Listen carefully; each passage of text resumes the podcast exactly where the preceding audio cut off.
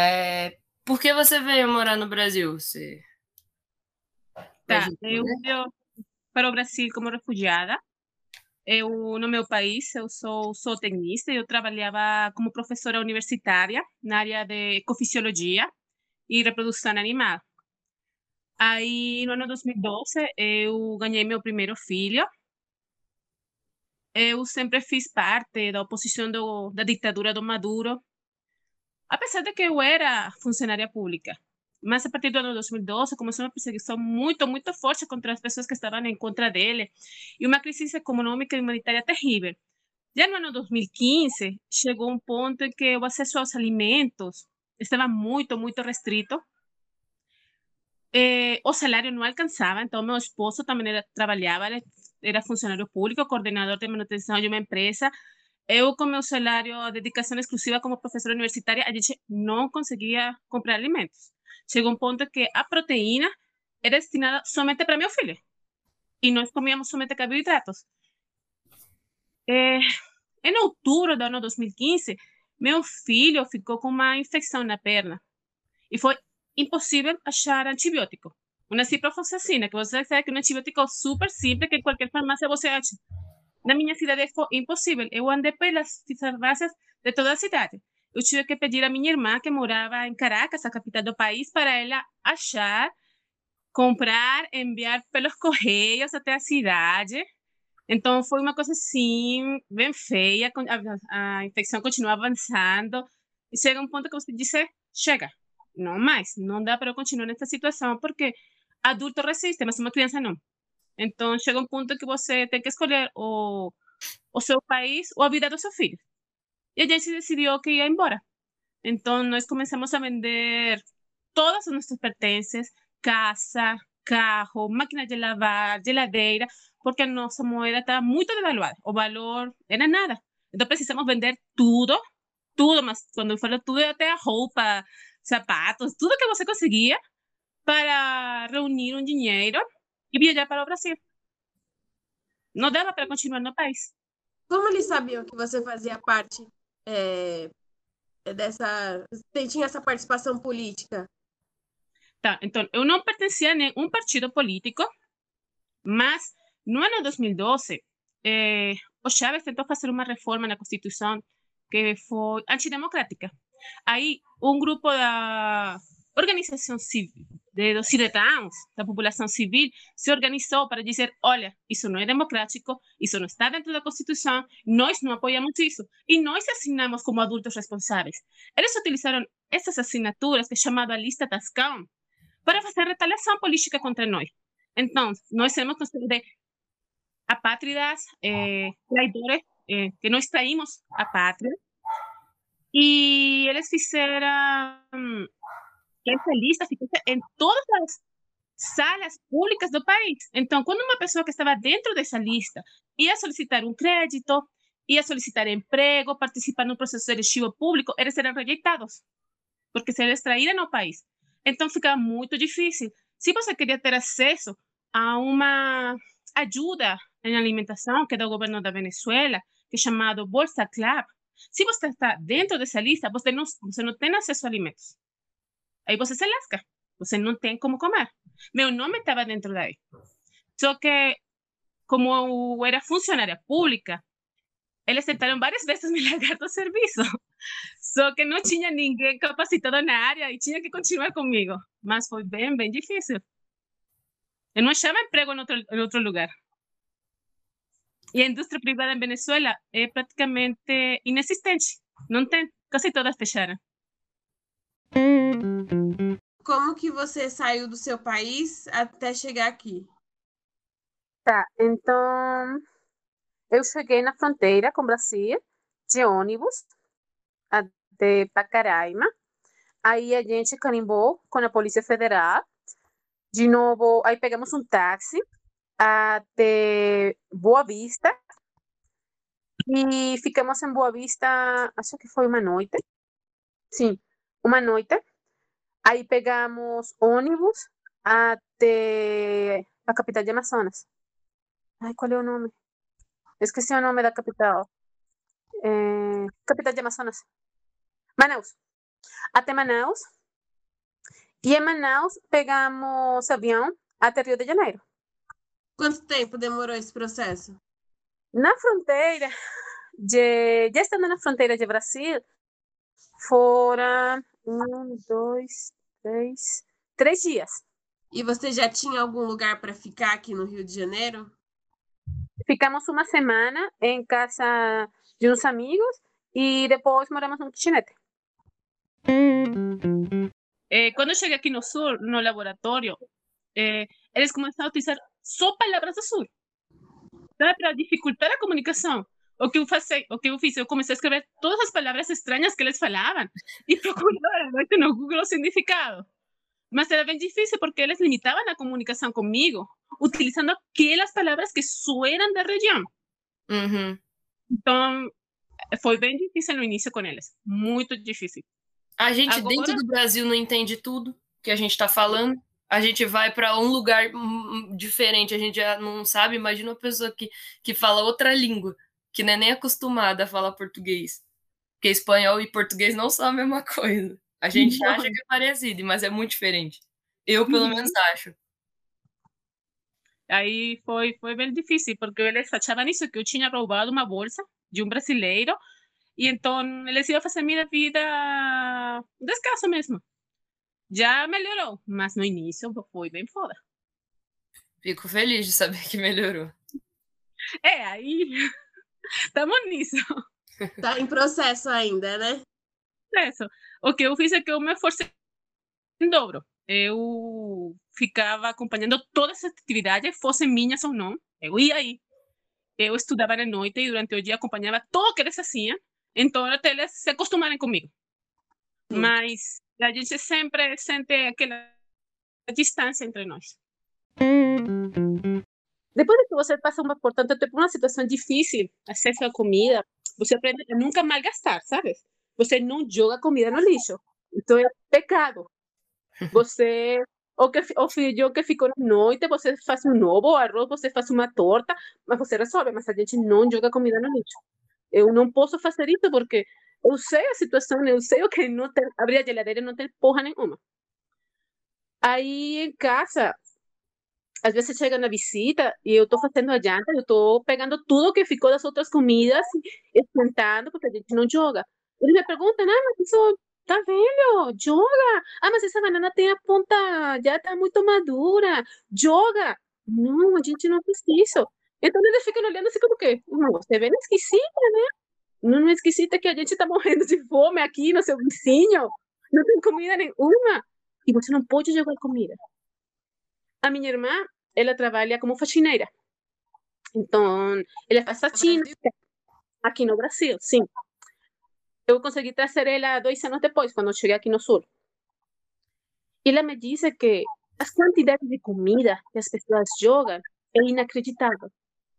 Compram um bolo, comem duas porções, ficam na geladeira até ficar assim mole, já quase podre, e jogam.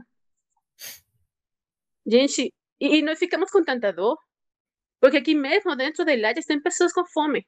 Tem pessoas que não têm serviço, que estão precisando de cesta básica. E as pessoas jogam comida no lixo.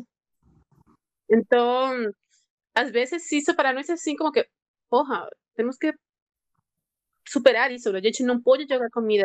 A gente não pode desperdiciar desse jeito. Se você não vai comer, vai, dá para o vizinho, dá para o cara que o, o moço que fica vigiando na porta, quando ainda está bom, compartilha. Mas não joga comida no lixo. Mas às vezes as pessoas que vêm de visita ficam olhando para mim assim como que você é uma senhora esquisita mesmo. Só é, por isso. Tem muita gente hoje passando fome. Hoje, no meio dessa pandemia, muita gente gostaria desse pedaço de bolo que foi jogado fora. E eu acho que é até social. Convida o vizinho a tomar um café. Come bolo. Leva para o cara que está lá na porta o dia todo e que não pode sair porque tem que ficar 12 horas aí. Tem um monte de morador de rua. Coloca numa sacolinha bonita e leva para o morador de rua. Mas não joga comida no lixo. Sim. Mas, é, não, quando eu falo essas coisas, você é esquisita. É, não, minha mãe também é assim. Minha mãe, ela não gosta de jogar nada fora. Minha mãe, ela também, ela, sempre, ela também já passou bastante, bastante fome quando ela era na infância dela. Ela também é zero adepta a isso. As coisas tá, passam, tipo, dois, três dias da validade, ela fala, não, tá bom, dá pra comer. Não vai morrer, não, não vai matar. Pode comer. Uhum. E aí, é, ela, tipo, é óbvio, depende, depende muito do alimento, né? Óbvio, tem alguns alimentos que a gente não pode realmente, quando é, é, já passou da validade, não pode comer. Mas ao contrário, minha mãe falou assim: come aí, não vai matar, não. Se passar mal, no máximo dor de barriga. Não vai nada. Sim. No verdade. máximo dor de barriga, nada demais. Você não vai morrer, não. Mais ou menos por aí, eu também tô nessa linha. Você sente falta da, da culinária do seu país? Você podia citar pra gente uma comida que é muito tradicional de lá, que a gente não, não, não faça ideia?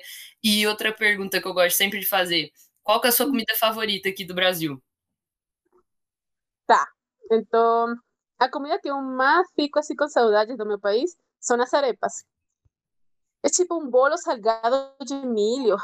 Ele pode ser doce ou salgado, mas a maioria de nós comemos salgado. E você pode rechear com queijo, ovo frito, eh, frango desfiado. Uma comida muito típica da Venezuela. Eh, a gente come arepa no café da manhã, a gente come arepa na janta. E se você não tinha almoço, você comia arepa no almoço também. Então, para mim, ai, é uma saudade. Porque a comida que eu comia todo dia. E no início, no Brasil, você não achava porque é um tipo de farinha, de bem especial, não é a de fubá, é diferente. No Brasil a gente não achava, então você, a gente fez um intento com fubá, ficam aí meio parecidas, mas não é a mesma coisa. Agora, com, como tem mais venezuelanos morando no Brasil, a gente consegue pelos correios. Só que é muito caro. São 20, 25 reais o quilo. Nossa. Muito. E meu orçamento não dá para isso. então, eu continuo com minhas tarefas de fubá, mas eu sinto muita saudade delas, realmente. Se eu tiver a oportunidade que elas abaixaram um pouco o preço, ah, eu compraria por caixa. Sério, não consigo comer pão com manteiga e café puro de manhã todo dia. Não posso. e, a tipo comida que arroz e o feijão, você gosta? Hum? o típico do arroz e o feijão, você gosta? Sim, porque em Venezuela a gente come a mesma coisa. Almoço em Venezuela é arroz, feijão, carne, frango e salada. Só que a gente não costuma comer batata frita, como no Brasil. É, e a gente come mais sopa no almoço. Quase todos os almoços a gente faz sopa. Aqui no Brasil é menos.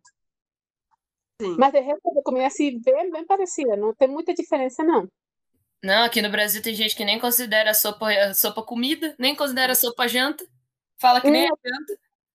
Sopa é janta sim. Olha lá, Juliana aí, ó. Sopa é janta sim, sopa é maravilhoso. Uhum. É, outra coisa que eu acho assim, diferente da culinária brasileira é que vocês comem mais carne. Então, uma comida um pouco mais pesada. E vocês comem muito linguiça, linguiça calabresa, bacon, que a gente não acostuma. Então, no início, a comida para mim era um pouco pesada. Eu não conseguia quase comer fora da rua, porque olha, eu ficava muitos dias assim, como que digerindo tudo aquilo, porque não costumava comer tanta carne. Sério? Sério. Vocês comem, acho que o dobro de carne que nós. Uau! Deve ser por isso que a carne tá cara, que o brasileiro consome demais. Gente, vocês comem muita carne. A gente come carne no almoço. Na janta, não. Vocês comem carne na janta. Então, no início, para mim era difícil sabe, dividir toda aquela carne.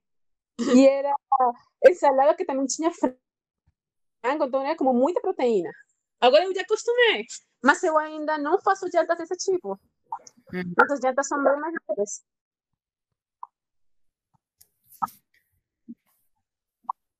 Quais os maiores choques culturais? Como é? Qual os, quais os maiores choques culturais? Tipo, que diferença você vê entre a cultura da Venezuela com a do Brasil? Tá. Então, o primeiro é a língua. Não é a mesma coisa quando você pega um livro de português, que tem um português bem formal, E quando você sai na rua, falam de um jeito totalmente diferente. Aí você fica, porra, o que ele disse? Como que ele falou? Como respondo isso? Porque no livro não falavam desse jeito. Aí é o primeiro. Que adaptar eh, seu vocabulário à realidade da rua, que não é aquele português formal que aparece no livro. O segundo choque cultural, e acho que vai depender muito da região, é no dia a dia. No Rio, a ser uma cidade muito, muito grande, as pessoas são bem abertas e direitas. Eles te falam na hora que você precisa dizer e pronto. E vai e se vira. Muitas vezes é bom porque eh, você consegue resolver rápido. Aqui no sul, as pessoas são assim, bem educadas, mas são muito sérias, às vezes, sabe, fecham a porta de um jeito muito educado, mas eles te fecham a porta. Aí você precisa, aos poucos, ganhar a confiança. E para isso você precisa de tempo. E às vezes você não tem o tempo porque você precisa resolver na hora. Então, pues, aí são como duas realidades, são como dois Brasilos. Eu falo que eu conheço dois Brasil. Eu conheço o Brasil do Rio e eu conheço o Brasil do Sul. E são totalmente diferentes. Outra coisa que me chocou muito foi a programação da televisão. Venezuela é um país relativamente conservador. Então, na televisão, você não assiste a, a cenas onde as pessoas fiquem nuas. É, não pode ter é, cenas que ajudem ou promovem a homossexualidade, a violência de gênero, a exploração infantil, nada disso, tudo isso está proibido. Aqui, quando eu comecei a assistir a TV, o primeiro que eu assisti foi uma novela da Globo, onde tinha tiro na favela, menina que estava fazendo decisão para ser um homem trans. A moça saía pelada na novela, ou seja, a sexualidade é muito aberta. Então, para mim, foi um choque cultural, porque a gente não está acostumado a isso. É, a gente não está acostumado ao um personagem ser um traficante da favela e ele interage com outros com armamento na novela. Eu nunca tinha visto isso na novela na história. Para mim foi assim como que, putz, o personagem trans, que era um menino, nunca em Venezuela tem um personagem trans. Então, para mim, foi um choque cultural. Aqui são, você está muito mais abertos à diversidade e à inclusão de muitos personagens, mas também está mais abertos a uma hipersexualização, tanto feminina como das crianças, e a violência e o tráfico mesmo. Então, para mim, foi como que, opa, vamos ver como, como é a coisa. Eles não tratam isso no seu país? Eles não Não, a gente tem uma...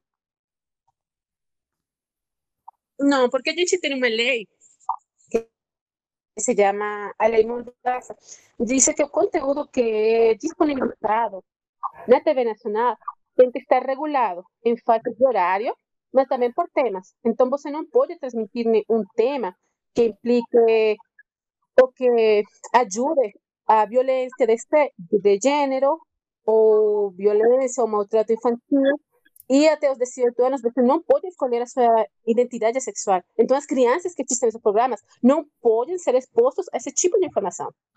Além disso, você não pode passar um cara com uma arma na TV, porque você está dizendo, olha, ser traficante talvez não é tão ruim, não. Talvez é legal. Então, tudo isso está proibido na TV venezuelana.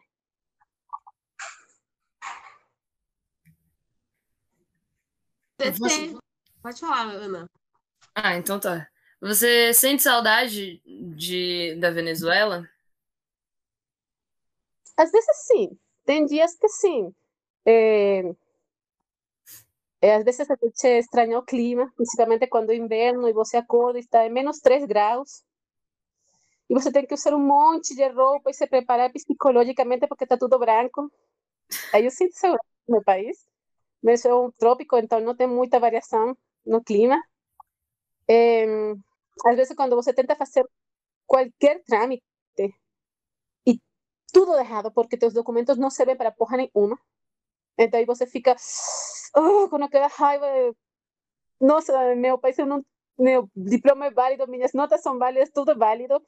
E eu tive que sair daí pela ditadura. Por exemplo, eh, há uns 30 dias eu queria participar num processo seletivo para uma bolsa, que ela era bem legal, porque ela, era, ela ia ficar comigo os quatro anos de doutorado. Eu não tinha que renovar cada ano, então me garantia que eu ia ter uma bolsa.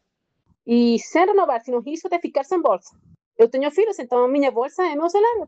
E se eu não trabalho, eles não comem. Aí eu me preparei muito bem para o processo seletivo, fiz a prova, fiz tudo certinho. E quando na hora de, de passar os documentos, eles pediam que eu tivesse é, as disciplinas que eu fiz no ensino mismo. Y ele tinha que estar validado pelo MEC no Brasil. Esse é um processo super demorado. Então, eu fiz todo o processo seletivo e no final, o passo mais fácil, eu não tinha como fazer. Eu perdi a oportunidade de ganhar essa bolsa por isso. Aí quando você fica oh, com raiva. Mas às vezes não. Quando converso com a família que está no país, a minhas primas, meu irmão mais novo, e você escuta todas as histórias e toda a situação que está acontecendo, não, prefiro continuar batalhando aqui no Brasil, que pelo menos eu consigo garantir comida, saúde e educação para meus filhos. O que mais te surpreendeu de forma positiva e negativa aqui? Positiva e negativa. Então, no aspecto positivo, eu não esperei que o brasileiro fosse tão acolhedor. Realmente isso foi uma surpresa para mim. eu trabalhei, trabalhei um tempo no BGT, em Rio, e eu era eu trabalhava na área de atendimento ao cliente. Eu fiquei trabalhando no aeroporto, no Rio, um mês. E quando as pessoas me perguntavam, ah, mas seu sotaque é diferente, onde você é? Ah, não, eu sou venezuelana. Ai, bem-vindo ao Brasil. Eles me falavam, que legal que você está aqui, espero que você tenha sucesso na sua vida. Sabe, foi bem legal. Eu gosto muito que o brasileiro é super aberto a, ao imigrante. Isso para mim foi uma surpresa muito boa. O que me surpreendeu, surpreendeu negativamente foi a burocracia. O Brasil é um país super burocrático e a maioria da sua estrutura não está preparada para a migração. Então, os processos são muito demorados, não tem informação certinha de como realizar e onde devem ser realizados, e a maioria dos funcionários públicos desconhecem tanto a documentação como o procedimento para o estrangeiro. Então, dificulta muito. Um exemplo dele é a Polícia Federal. A Polícia Federal é o órgão que encaminha todos os processos legais. A gente faz tudo pela Polícia Federal.